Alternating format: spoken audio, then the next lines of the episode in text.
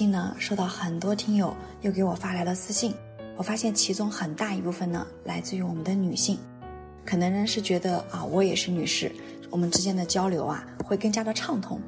那咱们的妻子们呢，很多人有这样的一个疑惑啊，就说林老师，补肾的药呢，最近我先生吃了很多，而且吃的这个前期啊，效果挺好的啊，牛鞭、鹿鞭、海马，我发现大家吃的还真的是挺多，前期吃的效果都挺不错。啊，这夫妻生活又和谐了啊，甚至每天都有。可是到后期怎么发现呢？这个频率减慢了不说，我还没什么感觉呢，它就结束了。会发现这样的情况啊，也有很多先生也说，隐隐约约的觉得自己不持久了。哎，这是为什么呢？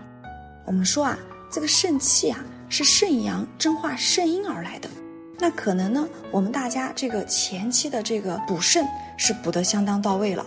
把我们身上的这个熊熊的烈火呀，给它燃烧起来了。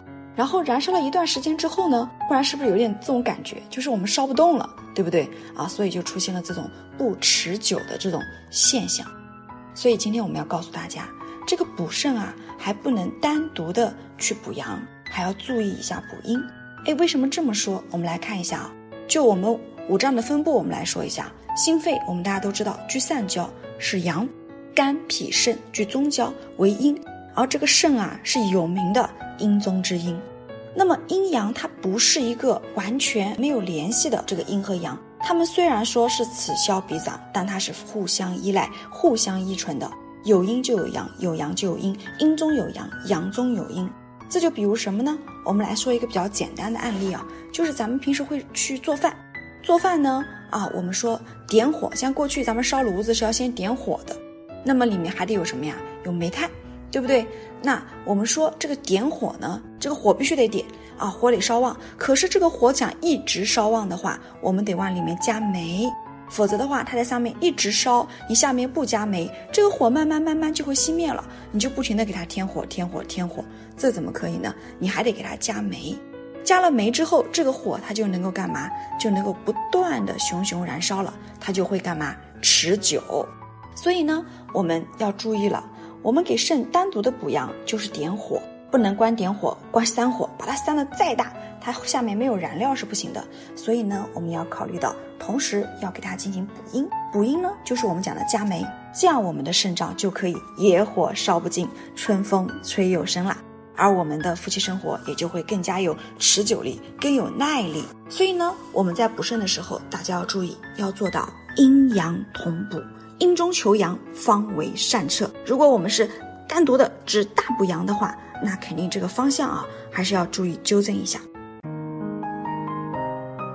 如果大家在两性生理方面有什么问题，可以添加我们中医馆健康专家陈老师的微信号：二五二六五六三二五，免费咨询。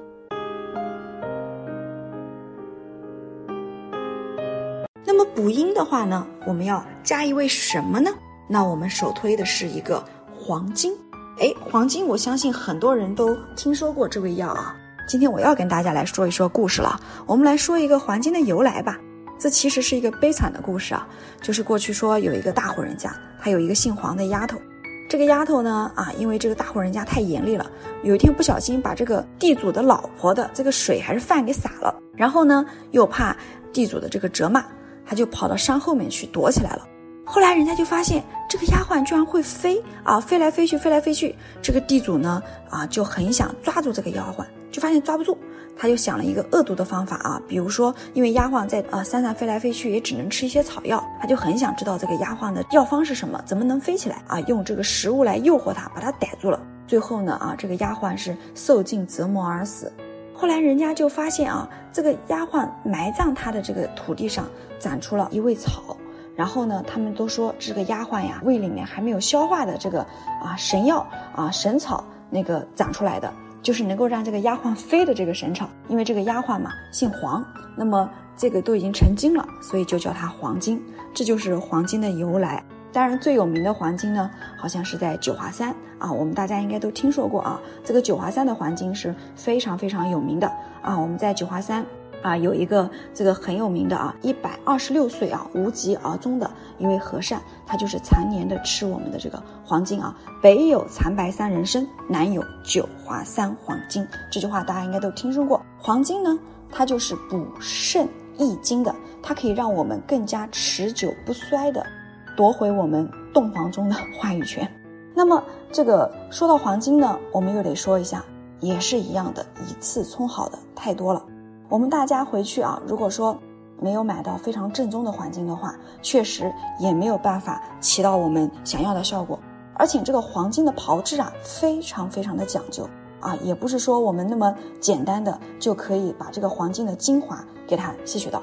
这个黄金大家有没有听说过啊？我去九华山，当地的人是这么跟我说的：生了黄金啊，咱们这个野生的黄金生出来这块地，五年寸草不生。